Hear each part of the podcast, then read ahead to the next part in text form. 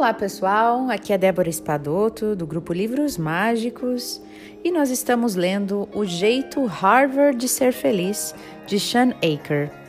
Hoje nós vamos iniciar o livro após a introdução, então ainda dá tempo de você convidar as pessoas que você gostaria que ouvissem esse livro junto com você. Então vamos lá. A psicologia positiva na prática.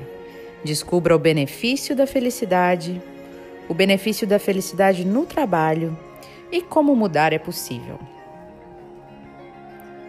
Foi um ato de grande ousadia da minha parte me inscrever em Harvard. Eu cresci na pequena cidade de Waco, no Texas, e nunca me imaginei saindo de lá. Ao mesmo tempo que me matriculava em Harvard, fincava raízes na minha cidade natal e treinava para ser um bombeiro voluntário da região. Para mim, Harvard era um lugar saído das telas do cinema. Um lugar ao qual as mães se referem brincando, dizendo que seus filhos estudarão lá quando crescerem. As chances de eu ser aceito, de fato, eram infinitamente pequenas. E eu dizia a mim mesmo que já me daria por satisfeito se um dia eu pudesse dizer aos meus filhos, casualmente no jantar, que um dia eu cheguei a me inscrever em Harvard. Imaginava-me pai com meus filhos bastante impressionados ao saberem disso. Quando, para minha surpresa, fui aceito naquela instituição, me senti empolgado e diminuído diante do privilégio. Eu queria fazer justiça à oportunidade que me fora dada. Então fui a Harvard e lá fiquei nos 12 anos seguintes. Quando eu deixei minha cidade, eu só tinha saído quatro vezes do estado do Texas e nunca saíra do país. Apesar de os texanos considerarem qualquer coisa fora do Texas uma viagem ao exterior. Mas, assim que pus os pés no campus de Harvard, me apaixonei. Então, depois de me formar, encontrei um jeito de ficar. Fui para a pós-graduação, ajudei a dar aulas em 16 disciplinas diferentes e comecei a proferir palestras. Enquanto fazia a pós, também me tornei um proctor, um funcionário de Harvard, contratado para viver com os estudantes de graduação e ajudá-los a percorrer o tortuoso caminho do sucesso acadêmico e da felicidade da Torre de Marfim. Na prática, isso significou que eu passei um total de 12 anos da minha vida morando em um quarto universitário, algo que eu omitia nos primeiros encontros românticos. Eu conto isso por dois motivos. Em primeiro lugar, porque eu considerava Harvard um privilégio tão grande que isso alterou fundamentalmente o modo como meu cérebro processou a experiência. Eu me sentia grato por cada instante, mesmo em meio ao estresse, às provas finais, às nevascas, outra coisa que só tinha visto nos filmes. Em segundo lugar, os 12 anos que eu passei lecionando em sala de aula e morando em dormitórios me proporcionaram uma visão abrangente de como milhares de outros alunos de Harvard lidam com o estresse e com os desafios da vida universitária foi quando eu comecei a notar os padrões. O paraíso perdido e encontrado. Mais ou menos na época em que Harvard foi fundada, John Milton escreveu em O Paraíso Perdido: A mente é um lugar em si mesma, e em si mesma pode fazer do céu um inferno e do inferno um céu. Após 300 anos, eu acompanhei a materialização desse princípio. Muitos dos meus alunos percebiam Harvard como um privilégio mesmo. Mas outros rapidamente perdiam essa realidade de vista e se concentravam na carga de trabalho, na competição, no estresse. Eles se afligiam com o futuro, apesar de estarem subindo um degrau que lhes abriria com certeza muitas portas. Eles se sentiam sobrecarregados com cada pequeno contratempo, ao invés de energizados pelas possibilidades que se abririam para eles. E depois de observar um número suficiente desses alunos se debatendo tanto diante das adversidades, algo ficou claro para mim. Esses alunos não eram apenas os que pareciam mais suscetíveis ao estresse e à depressão, como também suas notas e o seu desempenho acadêmico acabavam sendo mais prejudicados. Anos mais tarde, no outono de 2009, eu fui convidado para realizar uma turnê de palestras pela África, com duração de um mês. Durante a viagem, o CEO de uma empresa da África do Sul, de nome Salim, me levou a Soweto, um pequeno distrito pouco distante de Joanesburgo, que muitas pessoas inspiradoras, inclusive o Nelson Mandela e o arcebispo do Montutu, haviam chamado de minha casa. Visitamos uma escola ao lado de uma favela que não tinha eletricidade nem água encanada. Era precário. Foi só quando me vi diante das crianças daquela escola que eu percebi que nenhuma das histórias que normalmente apresento nas minhas palestras seria eficaz. Me pareceu inapropriado falar sobre as pesquisas e as experiências de estudantes universitários americanos privilegiados e homens de negócios saudáveis e poderosos. Em vista disso, eu tentei estabelecer um diálogo. Num esforço para encontrar pontos em comum, perguntei em um tom claramente irônico: Quem aqui gosta de fazer tarefa de casa? Eu acreditava que a aversão aparentemente universal pela lição de casa criaria um vínculo entre nós. Mas, para o meu espanto, 95% das crianças levantaram a mão e abriram um sorrisão sincero e entusiasmado.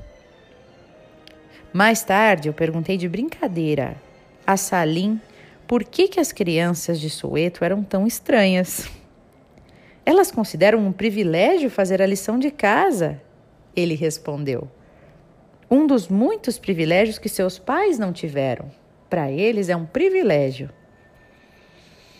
Quando eu voltei a Harvard duas semanas mais tarde, eu vi alunos reclamando exatamente da mesma coisa que os alunos de Soweto reclamavam e eh, consideravam um privilégio comecei a perceber o quanto a nossa interpretação da realidade altera a nossa experiência de fato da realidade.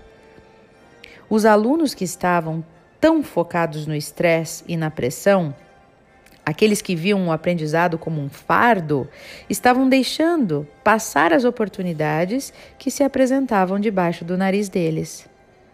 Mas aqueles que consideravam um privilégio chegar a Harvard pareciam brilhar ainda mais.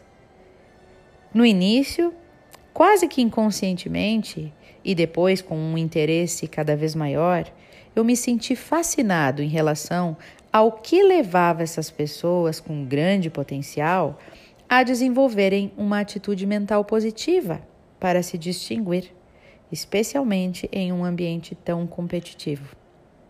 E da mesma forma, pelo que levava ao fracasso aqueles que sucumbiam à pressão de falhar ou se mantinham vinculados a uma posição negativa ou ainda neutra.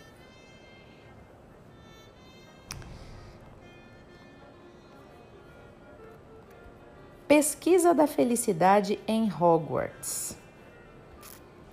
Para mim, Harvard continua sendo um lugar mágico, mesmo depois de 12 anos. Quando eu convido os meus amigos do Texas a visitar, eles me dizem que comer no refeitório de calouros é como estar em Hogwarts, a fantástica escola de magia de bruxaria do Harry Potter. A isso somam-se outros belos edifícios e os abundantes recursos da universidade e oportunidades aparentemente intermináveis que a instituição oferece.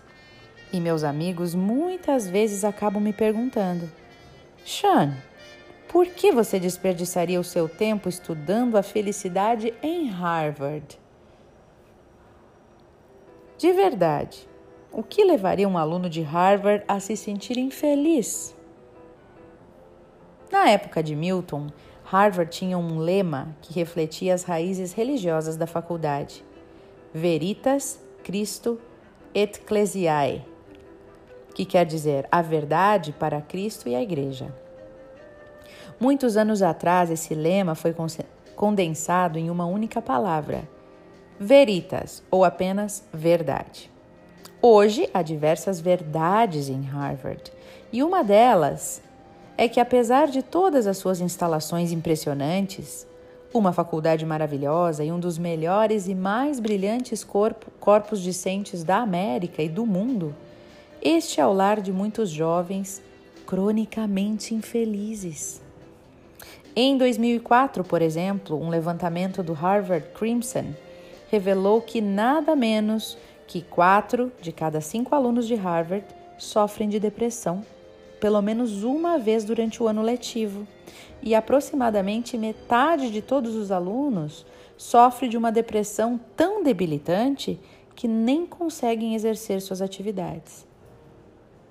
Essa epidemia de infelicidade não se restringe a Harvard. Um levantamento do Conference Board, um instituto de pesquisa sem fins lucrativos realizado em janeiro de 2010, mostrou que apenas 45% dos trabalhadores entrevistados estavam felizes com seu emprego, marcando o ponto mais baixo em 22 anos de levantamentos. Os índices atuais de depressão são 10 vezes mais altos do que dos anos 1960. A cada ano, o limiar de pessoas infelizes decresce não apenas em universidades, mas por toda a América. Há 50 anos, a idade média para começar uma depressão era de 29 anos e meio de idade. Hoje, ela é quase exatamente a metade disso. A partir dos 14 anos e meio, já pode haver traços de depressão. Meus amigos queriam saber: para que estudar felicidade em Harvard? A pergunta que eu fazia em resposta era: por que não começar justamente lá? Desta forma, eu decidi encontrar os alunos. Aquele um de cada cinco que realmente estava prosperando. Aquele um. Os indivíduos que estavam acima da média em termos de felicidade, em termos de desempenho, de realização, de produtividade, de senso de humor de energia, de resiliência. Para quê? Para descobrir o que realmente lhes proporcionava tamanha vantagem em relação aos colegas. O que possibilitava que essas pessoas escapassem da atração gravitacional da norma. Seria possível extrair padrões da vida deles e experiências para ajudar os outros a terem mais sucesso em todas as áreas da vida de um modo cada vez mais interessante como se viu, era possível. As descobertas científicas dependem muito de timing, do tempo certo e da sorte. Eu tive a sorte de encontrar três mentores: Phil Stone, Ellen Langer e Tal Ben-Shahar. Todos professores de Harvard que atuavam na vanguarda de uma área completamente nova chamada psicologia positiva distanciando-se do foco tradicional da psicologia, que se concentra nos fatores que tornam as pessoas infelizes e como elas podem voltar ao normal.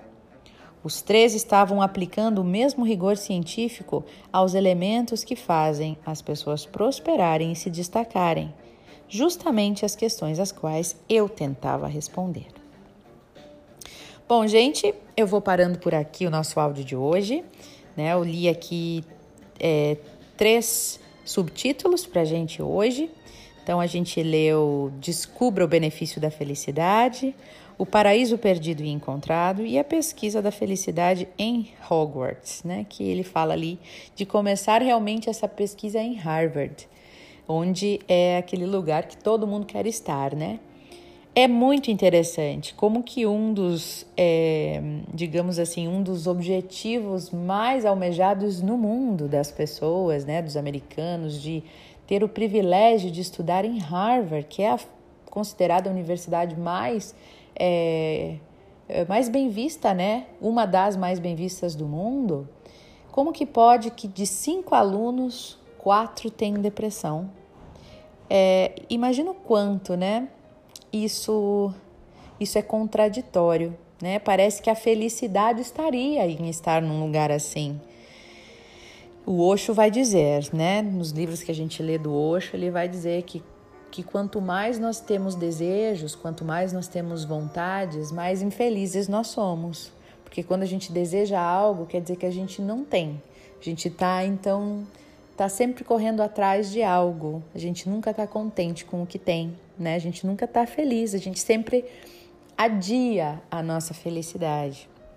Então, acho que o livro realmente vai ser bastante proveitoso, vai nos trazer é, bastante reflexão acerca da felicidade e que vocês possam é, refletir junto comigo, convidar as pessoas, amigos, familiares que gostariam, que vocês gostariam que ouvissem também. E a gente vai aí refletindo juntos e crescendo juntos, certo? Um beijo no coração de todos e até o nosso próximo áudio.